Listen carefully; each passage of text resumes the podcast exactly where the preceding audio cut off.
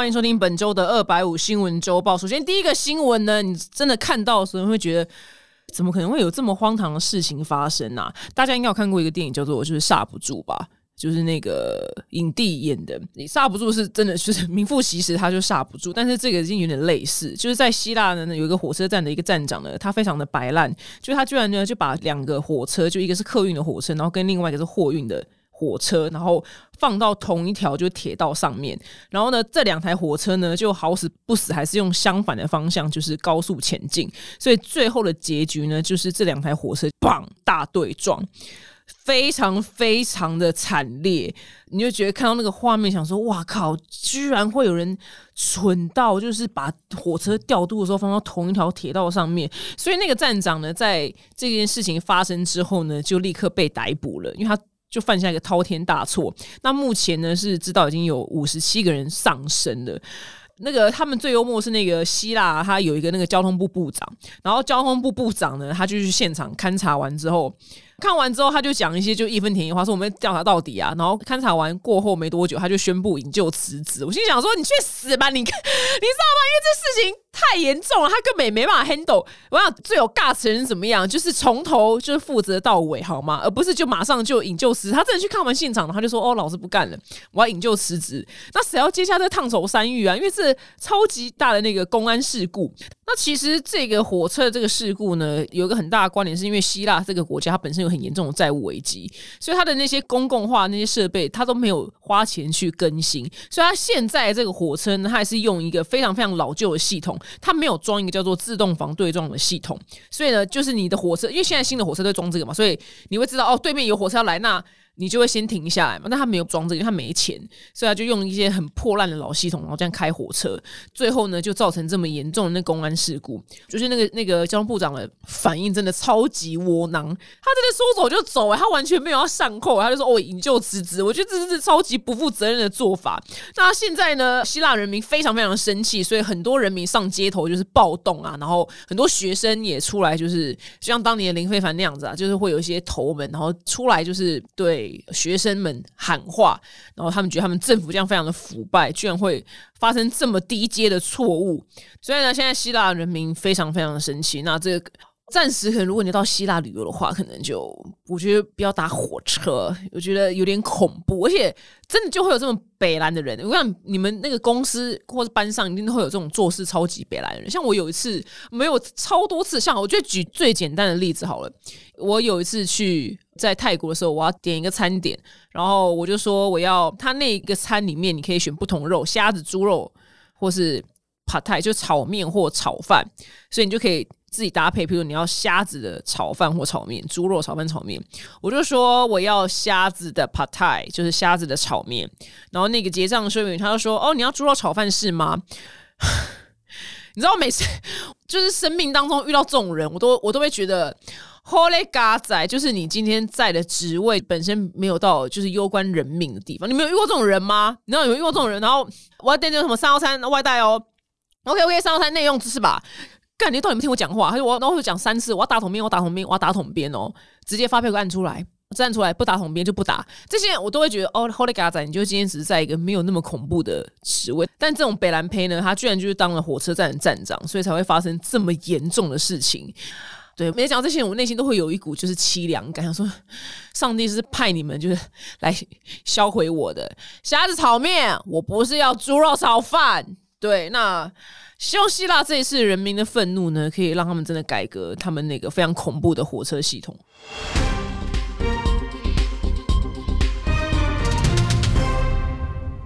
下一个新闻呢，我们来点轻松的，就是最近有个游戏新出来了，非常非常夯，叫做《霍格华兹的传承》，它就是改编就是最经典的科幻小说，就是《哈利波特》。然后我最近真的收到很多男生在讨论霍格华兹的传承。那这个游戏就是你在里面，你可以变成就是巫师或是女巫，它整个故事的背景就真的是完全 base 在《哈利波特》。那最近呢，中国海关呢，他查到了八百张走私的。这个霍格华兹的传承的 PS Five 的游戏，然后大概其实价值也没有到超高了，跟毒品比起来，一百八十五万台币真的是毒品界的懒山，你懂吗？因为通常毒品都是。溢来溢去的，那是一百八十五万。然后呢，但是这个新闻是有趣的地方哪里呢？是很多中国的网友呢就开始在笑这件事情，就说哇，就是哇，八百名麻瓜妄想入学，结果遭拦截，遇到中国的海关佛地魔也只能投降。八百个麻瓜入学通知被扣喽，就觉得蛮有趣的。这个游戏目前是已经在 PS Five 跟 PC 还有 Xbox Series 的平台上面已经上。那 PS Four 呢，跟 Xbox One 呢，原本是四月四号要推出，但目前呢延到就是五月五号。然后 Switch 呢是七月多的时候才会发行。那这个呢，就是我最近有看到一个新闻，就是大家前阵子好像蛮蛮热烈讨论的，就是有一个学姐，然后她跟她朋友在聊天的时候，讲出她现在就是她所谓定义的，就是普男的标准。然后那个学姐呢，她定义的普男标准，然后就被大家就赞翻了。就是那个鼻祖，他说他在跟学姐聊天的时候，然后学姐就讲说，哦，他就最近在在找对象啊，三十几岁，就还是想要找个对象好好交往，定下来之类的。然后他讲说，就是只想要普男，就那个学姐列普男标准是说，不要秃头、啤酒肚，然后呢，年薪两百五十万到三百万。身高一七八以上，无车贷、房贷以外的负债，然后健谈，然后大家就狂骂说什么？请请问年薪两百五十万到三百万，怎么会是普男？然后我个人是对身高也很有意见，就是一七八。我跟你讲，你在台湾，我觉得你在台湾你就设就是一七三，OK，也不能一七四，也不能一七五，就是一七三。因为你设一七四、一七五，我跟你讲，你这辈子很可能孤家寡人一辈子，孤独终老。台湾的市场你就设一七三就他设一七八超难的好不好？台湾男生就没有这么高啊。然后他的年薪设两百五十万到三百万也太多吧？他就非常的贪心。然后后来我就在想着想着说，普女什么是普女的标准？因为我不是男生嘛。然后我觉得女生应该我也会不甘愿当普女啦。当然谁不想要当？不是说当女神，就是至少不要当普女。就我个人，我个人对我自己的要求。然后后来我那天就想到说，普男还有什么标准？普男还有标准就是。他说到兴趣的时候，就是打电动。我要先说哦，我不是说反对打电动，就是因为太多男生的兴趣都打电动了，所以只要他你问一个男生的兴趣打电动的时候，而且就是 only 打电动的时候，觉得哦，就普男，就你知道吗？就普男，你知道？就 like 女生，如果女生你问他什么兴趣的时候，他说追剧跟逛街，就哦，就普女。我那天就想说，嗯，就是有这几个兴趣的人就会被归类到普通，然后你就知道为什么很多就是 outdoor 咖。在交友软体上面，或是他的 Instagram 上面，他是呈现出一个 outdoor 的状态话，他就蛮受女生欢迎的。就你知道，每次很多听到很多女生跟我讲说，最近那个是男生，然后就是还会用有一点兴奋的口气再加一句话：“哦，他超爱户外运动的。”你知道吗？这句话就变成一个加分，你知道？因为从来不会有个女生跟我讲说。认识个男生的时候，然后用很兴奋的口气跟我讲我说：“哎，他兴趣是打电动。”哎，你知道 不会有人这样讲，知道吗？因为太普通了。对，所以女生听到男生会从事一些运动类的，不管是什么户外运动都好，随便羽毛球。哎，他超爱打羽毛球的，他超爱户外运动。我想马上就脱离普男，OK？所以我今天要告诉你们是如何迅速脱离普男。其实你很简单，你我想你知道卡随便一个运动或卡一个读书，就算你原本很爱打电动没有关系，照打。但你再多卡一个，我想马上。就脱离普男，真的，因为你就听起来哦，很不一样。我女生也是，你就随便再多卡一个兴趣，不要就只是说追剧跟跟什么，我刚刚说什么逛街这样普掉，你再随便多加一个羊毛毡，随便我跟你讲都好，马上就不普了。哎，我喜欢羊毛毡哦，很特别，就是喜欢煮饭哇，喜欢料理，很特别，哎，很厉害。你都煮什么菜啊？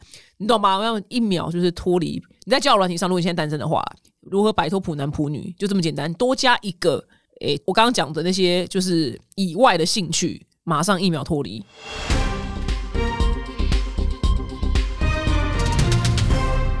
下一则新闻呢，就是中国有一个非常知名的通讯软体，很多人都有微信 WeChat。之前我们在重口味，就是我们的 YouTube 上面，然后小赖曾经有说过，说如果你要查就是你的男朋友有没有偷情的时候，其实有时候你不是要看赖，是要看他的 WeChat，因为 WeChat。台湾人比较少用嘛，所以他可能偷情的时候会挪到 WeChat 去跟他的对象偷情。结果后来真的超多人来信或是回复留言，他们就是打开男友的 WeChat，就发现不好的东西。这样，所以对，如果你在台湾，如果你真的没有心理准备的话，你就不要没事去看你男友的 WeChat。对，尽量就是如果那如果你要知道真相的话，你当然也可以去开。那因为 WeChat 呢，它在全球就是有非常多使用者嘛。那最近中国因为就是你像 TikTok 被很多地方禁，然后没想到 WeChat 呢居然也被开刀了，因为它就是有个资法的那个争议嘛，就不知道他们在里面装了什么神秘的东西，然后监控你的就一举一动，然后最后就是你要来一个就是你要把你们国家这样整个灭掉，你知道吗？所以呢，哎，居然连俄罗斯就是明明你知道中国的老相好，俄罗斯呢，我以为他们是好朋友，居然呢在最近呢禁止政府呢他的官员使用微信在内的九个软体，所以消息一出，哇，老相好中国呢，他那个网友们在那个网络上面就兴起相当大的讨论。那被禁止的那个软体，除了微信之外呢，还包括 Telegram、跟 Discord，还有 Skype 等等。然后那个俄罗斯他说他禁止的这个最大的目的呢，是为了确保就是国家通讯的安全性。所以网友们就开始笑说：“哇，我们不是中俄很要好吗？我们不是妈吉吗？居然就是我们妈吉之间，然后居然还被禁的，就是我们最爱用的就是 WeChat。我觉得这很像感觉是，我以为我们台日非常友好，哎，结果日本居然哦，你打高端啊，你不准进我们日本国土旅游。我以为我们是老乡好，以为我们是妈吉，但其实好像也还好这样子，所以呢，中国网友会对就俄罗斯禁止 WeChat 会有这么大反应，我也完全可以理解。就以为的好朋友，哎，结果其实还好。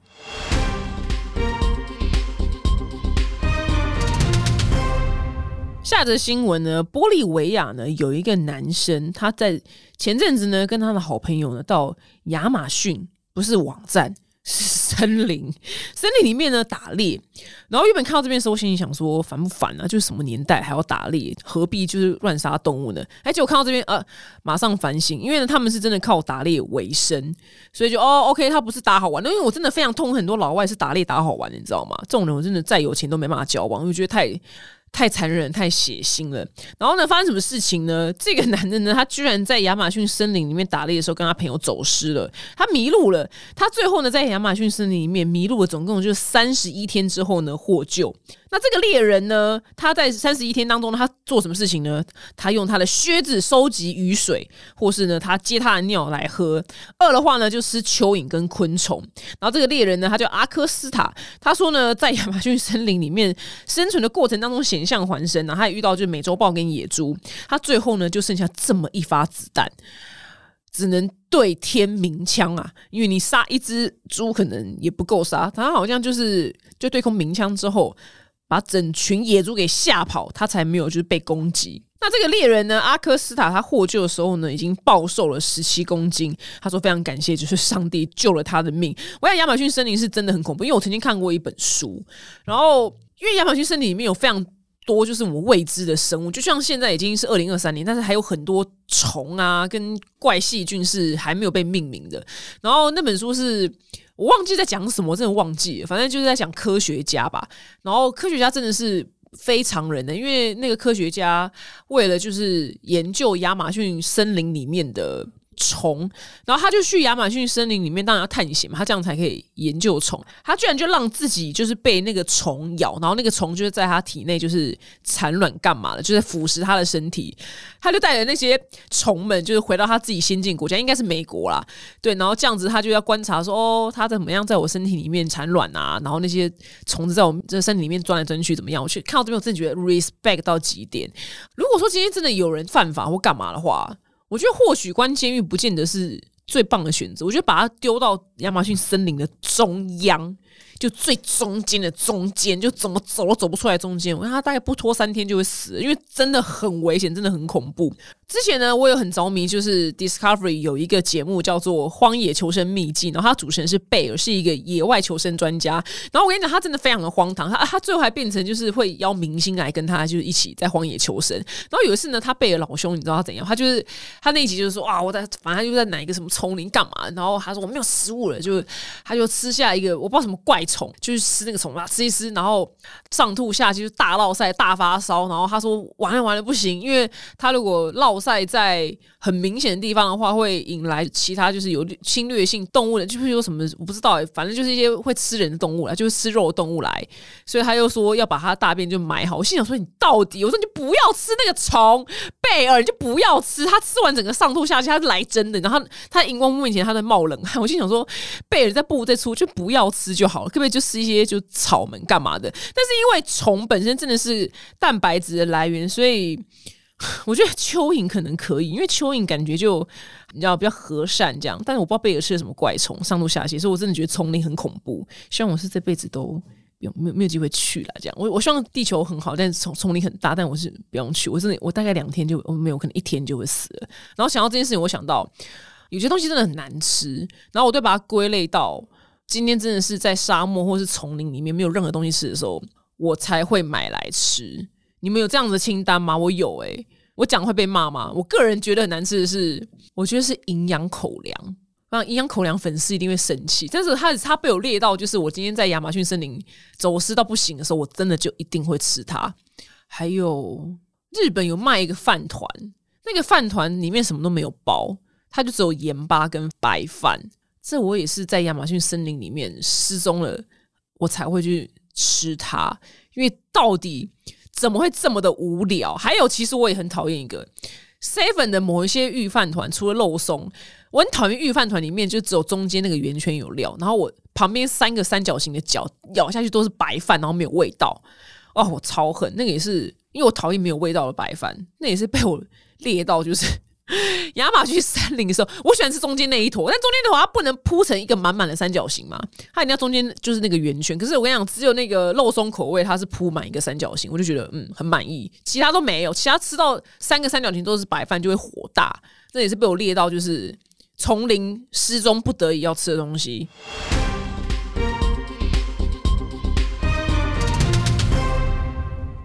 那刚刚讲要从来。我觉得呢，泰国人如果面临就将来粮食不足的时候，他们这整个种族应该会是，我觉得泰国、柬埔寨跟越南吧，是最能先存活的。你知道为什么？因为他们就是敢吃虫。所以说，他们被丢到亚马逊森林，应该也可以活得超级久，因为他们本来就敢吃虫。那泰国呢，最近研发了一个叫蟋蟀冰淇淋，听起来是不是有够恐怖，对不对？但是这个听起来很恐怖，但其实它本意是好的，是因为虫真的是本身是高蛋白质，但是因为我们本身就是没有在吃虫人，平常就吃别的东西去摄取蛋白质嘛。但是因为随着气候变迁跟就是全球人口，不知道为什么哎，就明明就说大家都不生小孩，但是人口还是狂增加这样子。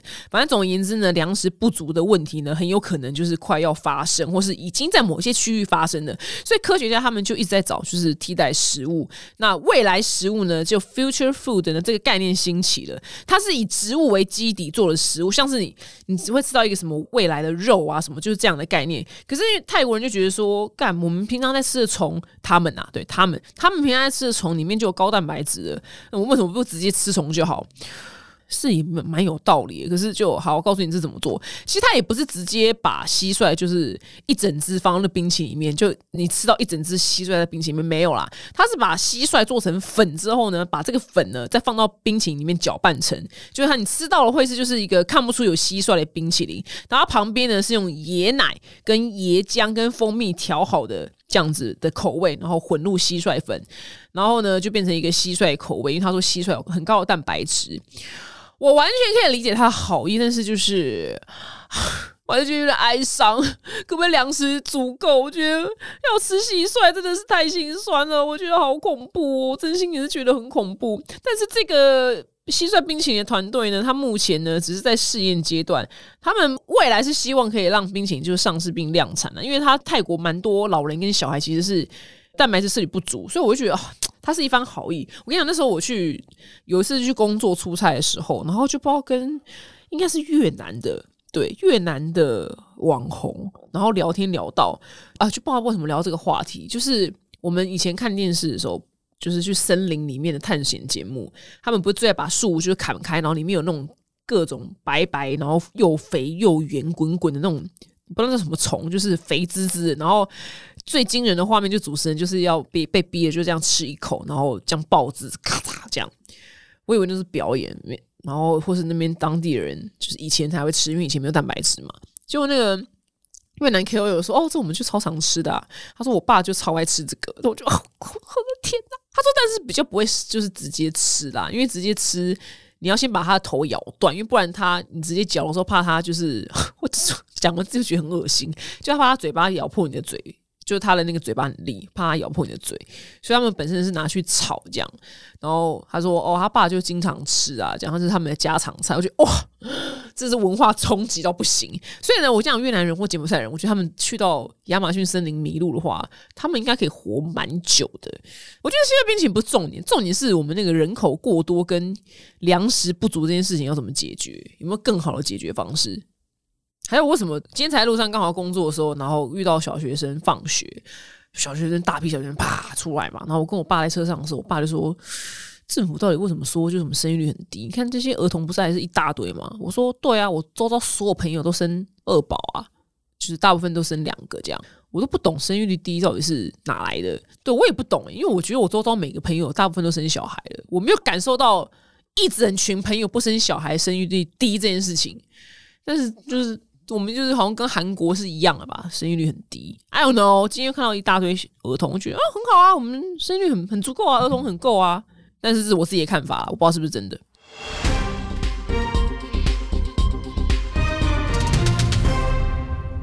下来的新闻呢是美国航空呢，American Airlines 呢，最近呢有一个男的呢在搭飞机的时候，他一下飞机被逮捕了。发生什么事呢？这个印度籍的那个男乘客啊，他在美国啦，反正他就要回印度这样子，是一个二十一岁的大学生，是一个男的，叫做亚利安。然后呢，他搭乘美国航空 AA 二九二航班的时候呢，从纽约要飞到印度，飞回去印度参加他姐姐的婚礼。他老兄应该是真的是喝醉了，他就是非常的北蓝。他喝醉后呢，就是撒尿在一个熟睡的乘客上。上面，然后呢，跟就是空服员大闹，说我不要，我不要坐在我的位置，我不要坐在我位置。然后，或是他就直接靠在一个女乘客的身上，还差一点呢，直接一屁股把一个婴儿给坐扁。那幸好呢，就是婴儿的妈妈及时阻止他，所以呢，才没有造成什么伤害。所以就是各式各样脱序行为呢，而且他尿在商务舱的熟睡的乘客身上，我真的觉得天哪！要是是我，真的。我当下会怎么做啊？我不知道哎，我去碍于我会打爆他吗？这样会不会连我也被逮捕？不知道哎。如果是你们，你们会怎么做啊？蛮好奇的，可能真的会踹他两脚吧，我猜。但是要是在国外的航空，因为如果是台湾的航空公司，我怕有人认得我，我就碍于网红这个身份，我每次都说我退休，退休第一件事情就要打总干事嘛，每次都这样讲。不是因为总干事对狗很坏，我就是不高兴这件事情。刚刚自重问我说总干事是谁，我说而且我们社区总干事啊，所以我每次说我退休之后，我就是第一件事我就要活出自我，你知道？但是因为碍于我现在是网红的身份，所以如果我真的被尿的话，我可能也不能怎么样。然后我刚我想到一个故事很精彩，就我一个朋友叫小张，然后他当空服员的时候，他曾经跟我讲过说，有一次他在飞的时候，然后飞机上有一个男的，然后他就突然就是变成一个儿童。就他讲话变童言童语，就他也没有在对任何人讲话，他就是自己很像儿童在玩玩具的时候那样讲话，然后大家都傻眼，想说干啥小，就是卡到音嘛？他怎么就是他就讲一些儿儿童的语言，然后就对着空气讲这样，然后后来他突然就是又爆哭，但是又又变成不是儿童的方式哭，又变成一个大人的方式哭，干嘛？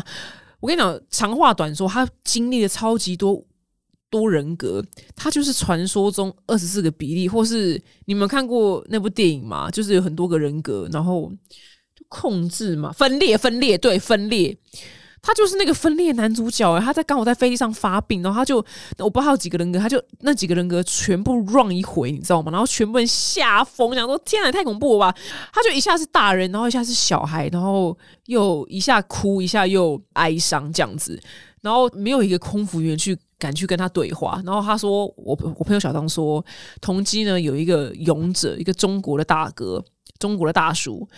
然后因为那个男的就很失控嘛，他就不知道为什么就很伤心，就大哭这样子。然后那个中国的大哥就居然过去，就是一把。”把他抱住，安慰他说：“啊，不会，别哭了，没事啊，没事啊，什么事都没啊，没啊，没啊，没事啊，我陪你，我陪你。”然后全部想：“哇靠，真是英雄！”因为你不知道那个人什么时候突然俩俩攻，然后突然可能攻击你或干嘛的嘛。所以空服员他们老早在降落以前就已经把这件事情回报给机场跟塔台，所以就是大闹了非常多个小时之后呢，就飞机就降落嘛。他好险是没有做出。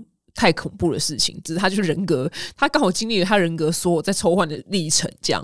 然后呢，一下飞机的时候呢，然后航警就要来把他带走，也不算逮捕他了，但是就是要把他带走，航警就来了。就你知道怎样吗？他在航警来那一瞬间呢，他的人格回到了他最正常、最原始那个人格，就是一个普通的商务人士，他就是变成一个正常到不行的人。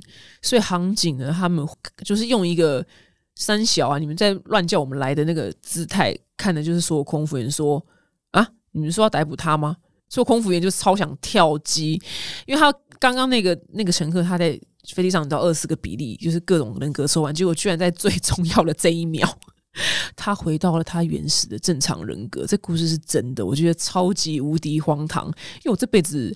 没有看过刚好在抽换人格的人，只有在电影里面看过。但这样子的人，我觉得其实我蛮好奇，像放他在社会上自由行动是不是真的安全？但是我先说，是因为我看过《二十四个比例》跟《分裂》这部电影，刚好有这样子的人格，不知道为什么都是连续杀人魔，所以我不知道这样子的人是不是可以在社会上生存。我不知道，搞不好也有很就是很正常的人。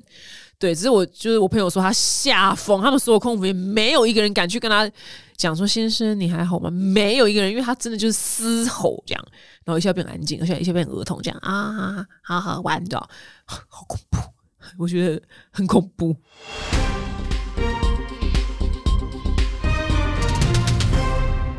下一个新闻呢，我觉得。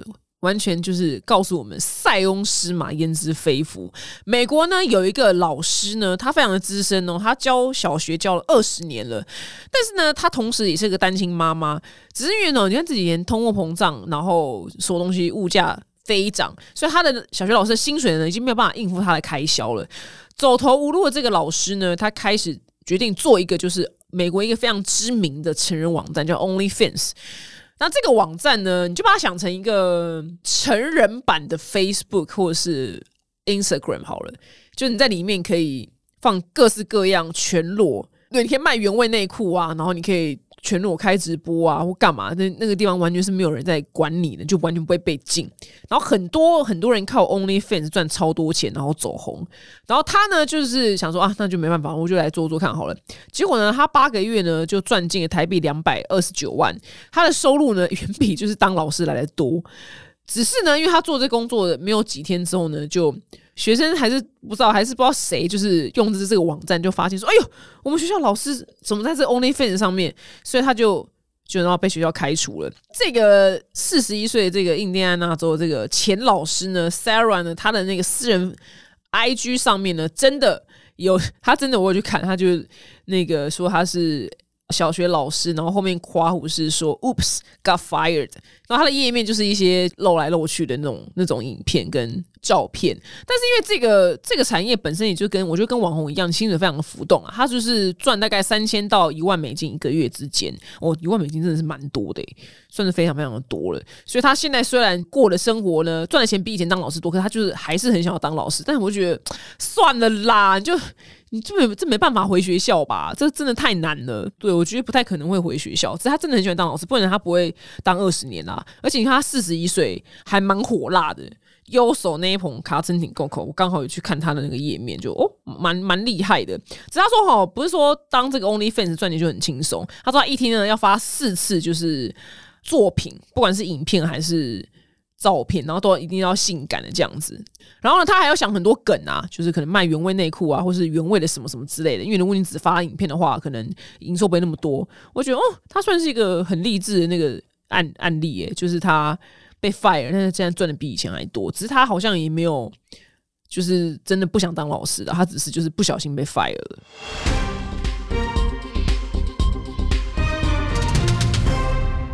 好，节目的最后呢，是听完可能对你没有什么用冷知识时间，但这个冷知识其实是一个美国的大新闻，但是台湾的媒体好像比较没有在报这个新闻。可是这新闻在美国目前就是腥风血雨。那发生什么事情？这个案件真的非常非常的复杂。那我非常极度懒人包的姿态跟你们讲说，到底发生什么事情了？就是在美国的那个南卡莱罗纳州，就是 South。Carolina 这个州呢，有一个律师世家，这个律师世家就当地就是很有名啦。这个姓是叫 Murdoff，没有人不知道姓 Murder 的人呐。当地就望族就对了，因为他那个地方也是偏乡下这样子。这个望族呢，就在一九零几年的时候，你看就一百多年前的时候，就曾曾曾曾祖父，反正他就。当了律师，然后开始这个家族就开始越做越好，然后开枝展叶嘛，大家当律师、当法官、当警察什么的。所以呢，他们凌驾，甚至是在那个 Netflix 有个纪录片最近的刚上，叫做《莫多家族谋杀案》。对，其实他那个是叫 Mordov，应该是没差啦，就是翻译的问题。然后美国司法世家丑闻，对他就是个司法世家。然后那个纪录片里面是在说，这个家族呢，甚至就是当地的法律，然后有时候呢还可以凌驾于法律之上。好，到底发生多么复杂的事情？首先第一个呢，就是这个家族里面，这家族里面很多很多人嘛，反正就这个这个人的，反正这个儿子呢，就是姓摩尔他就是富二代、纨绔子弟，每天就是开趴。就是开游艇，然后有那种家里面有飞机跑道，就是小飞机这样，就真的是完全富二代生活。然后呢，他就是那天晚上呢，就是跟他跟他朋友们一群狐朋狗友们去喝酒干嘛的，他就喝了烂醉，然后他死要开船，大家就你不要开，你不要开，他还死要开，所以船就发生了意外，然后船上有一个女生呢就。落海了，然后就死了。只是因为他来自于这个纨绔子弟，他来自于有钱家族，所以他也没有坐牢，他也没有他爸爸把他搞定了，他就是什么牢也没坐，什么罚款也没被罚。所以那个女孩的那个家长跟她男朋友就非常非常的生气跟难过，这样子。这第一个就是最简单，他没有去坐牢。那再第二个发生什么事情呢？就我刚刚讲的那个纨绔子弟的儿子啊，儿子叫 Paul，然后他有哥哥叫什么忘记，反正他们有个男同学，就他们平常也不是很熟。然后这个男同学就有一天就失踪了，然后就死，就是失踪了，然后就被发现尸体这样。然后呢，这个男同学呢的女朋友呢，就是。因为没有人知道凶手是谁，他怎么突然死掉嘛？然后这个女朋友她说，她有一天在路上的时候，然后有人跑来跟她讲，说是 Mord of 兄弟就是杀你男朋友。然后所以她跟警察讲，但警察怎么样查，也就是目前也没有证据，所以没有办法去说哦，就是他们兄弟俩就杀了这个男同学，因为他们平常也不熟，就也不是玩在一起的。那在第三个呢，是这个家族呢，这个 Mord of 的家族呢，里面有一个在他们家工作二十几年保姆，二十几年保姆就是跟电影一样，你知道吗？就是。他们那种白人家庭里面都会有个保姆，然后保姆负责带小孩，所以那个小孩跟保姆可能还比较亲，然后跟自己妈妈比跟自己妈妈还要亲。好像这个保姆呢，就有天就在走廊就是滑倒，然后就死掉了这样子。然后大家哦就意外嘛，因为年纪也大了。就后来这这个家族的这个大家长就是这个 Alex，这是主角呢，Alex Murder，他呢居然就诈领这个女保姆在他们家工作二十年保姆的这个保险金。所以大家就说，好人就你杀了，因为他就他就把他领走了，就完全没有完全没有分给那个保姆的两个儿子。然后再来，你看多复杂。就 Alex 他有一天就说，哦，我被我被枪击，我我被枪击，有人在路上射我。后来他又说，哦，没有啦，我就是为了要拿一千万的保险金，然后我买凶杀自己。然后最后的最后。怎么样呢？他有天报警，哎，刚那个爸爸，刚说这个家族爸爸 Alex Murder，他报警说，他说他的那个他老婆，我老婆 Margaret 跟儿子就是 Paul，刚刚那个喝醉酒开船那位，沉尸在屋外，赶快来这样。然后后来大家调查发现，哎，所有的嫌疑呢都指向这个爸爸，就 Alex，他干掉自己老婆跟这个儿子，所以这个儿子他也死无对证的嘛，就是他也不用去调查说你到底是不是有杀了你同学，然后之类的。所以上礼拜呢，就美国非常大的新闻，就是这个 Alex Moore 他就被判说他就是有罪 guilty，就是他杀了儿子跟老婆，但他到现在还是不承认。他说我没有杀他们，他就是一直不承认。但是他手上真的也太复杂吧？你刚刚你说这个案件有多复杂？因为这案件，我朋友就问我，他说他真的从头到尾看不懂发生什么事情了。我说对，因为这事情真的是太错综复杂了。然后如果你真的有兴趣的话，可以去看 Netflix 上面那个纪录片。但我会觉得说。以前就会觉得哇，就家里面这么有钱的，你看他有游艇干嘛？会觉得好有点羡慕，因为废话我是凡人嘛。然后他家里面还有那个飞机的那个小飞机啦，不是真的大型私人飞机的跑道。他儿子就是就是平常可以开飞机啊，就是很不一样的生活啊，就跟我们生活差异非常大。他的儿子日常就是开游艇带朋友去 party 这样喝酒，觉得哇好不一样。结果看到这整个故事，觉得。嗯，没有诶，我真的也没有想要生在这样子的家庭诶，我觉得太恐怖了。这个爸爸到底有什么毛病？而且爸爸还有涉嫌就是挪用公司的公款，就是他这个人就是很波开，他做了非常非常多奇怪事。他明明那么有钱，我也我也不懂诶，就是这么有钱的还要挪用公司的公款嘛？其实我也不是很懂，这么有钱还要暗杀保姆嘛？对，就是他到底多缺钱？这在美国呢是一个最近非常非常大的案件，然后。很多人呢就在讨论这件事情。如果你懒得看，就是 Netflix 纪录片那么长的话，哦，我跟你讲，这纪录片一开始看的时候你会有点困惑，因为他纪录片就会先采访就相关人士嘛，所以他的起始点在于就是在那个游艇上面的人，然后游艇上面不是，它游艇上面有三个女生，然后有一个女生就那天意外死掉嘛。所以他就是采访这两个女生那天晚上发生什么事情，然后他的画面就是现在那些女生坐在可能就分别坐在一个客厅，然后讲说那一晚怎样啊，然后他的画面就会穿插当时的照片，就是人物关系图照片或是相关影片，然后我就一直有点困惑，想说奇怪，到底现在谁是谁？为什么看不太懂啊？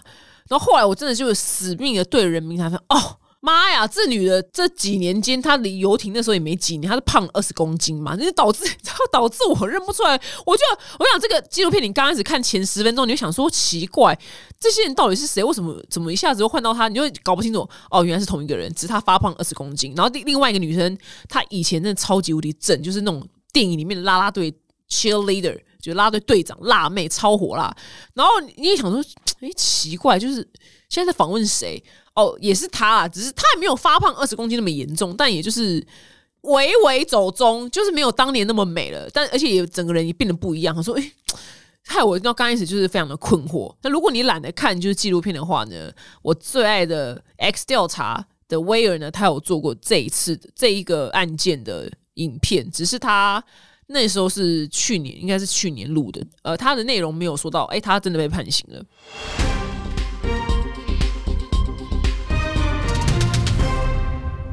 节目最后呢是巨星下凡来解答。那有一个表妹来信，她说：“她说表姐，你会如何看待就是对家里事务保持冷漠态度的家人呢？那因为几年前呢，他爸爸就走了之后呢，他呢这个写信来人，他就莫名奇妙的就扛起所有的事物，因为他妈妈呢完全是一个没有用的温室的花朵。然后最近呢发生很多家庭纠纷，然后他妈妈也不想管，也不想处理。然后小字就是灯泡没换啊，大到就是差点被。”亲戚骗钱啊，然后但是只有这个写信来的人能来处理这些家里面的事情，然后甚至呢有就是平辈的家人已经快十年不回台湾了，就是什么事都不管哦。这种人我在家族里面也蛮也有哦。我有两个表弟就是在美国生活了，然后他们过年也不会回来啊，平常也不会完全不会回来，然后。对，阿公阿妈什么身体不好要看医生去哪看什么的，他们也都完全就是就是不会负责这样子。然后呢，他说这个写信来，他说因为家母年纪也越越来越大，他担心呢，就是以后如果呢，就是都是这个写信来的这个女生处理的话。他就是说看不下去人处理，但是他就觉得很不爽。他说为什么那些人都不用来处理，都是我要处理，我就觉得很难接受。他问我说要怎么调试心情呢？这件事情呢，我跟你讲非常简单，因为我曾经拿这个问题呢，就是我看不下去谁怎么样，然后拿这个问题呢去问一个我很爱的老师，就是 NLP 的季慧芳小季老师。我多次有提到他 NLP，简而言之就是大脑使用说明书。然后反正当时他直接问我说：“可是为什么每个人都要跟你一样？他是他，你是你啊？”为什么他要照你的方式做事呢？你是什么人？为什么你要控制他的行为？就是我那时候我觉得我看不下去的那个人。哦，我觉得我这样这样讲，也就是听得懂了。但是我当时问他的问题是说，我这个朋友就是每次感情出问题的时候，然后我们周遭人给他怎么样正确意见，他一定 must 做反的，就是一定做错的，他一定就这样。然后只是我就觉得，阿干老师每次都跟你讲那些，然后你就好像浪费我的时间，你知道吗？对我就觉得。我花时间陪你，我觉得浪费我时间。然后他也有去就是找智商，只是他最后也是做出就是错误的，呃，我觉得是错误的行为。只小玉老师他就直接跟我说：“可是他是他，你是你啊，为什么他一定按照你的方式来做事？”就哦，那我就听懂了。对，那是他的人生，所以应该说在整件事情里面，你要去决定说你要做什么样的人。那我在整件事里面要去决定是说我要做一个，那我在遇到我感情问题的时候，我要做出就是正确但却痛苦的决定。我不要去做一个对我比较爽，但是却是。错误的决定，譬如说继续跟那男的耗下去，或继续跟那男的混，我不要做出这样的决定。那你在这件事情里面，你是一个负责任的人，你是可靠的人，你想要成为这样子的人吗？你就扛起这样子的责任。然后，如果你不想当可靠的人的话，也 OK。那接下来发生什么事情，灯泡样就让它烂，全家变暗的，你也不要换。这就是我今天的答案。下次见，拜拜。Bye.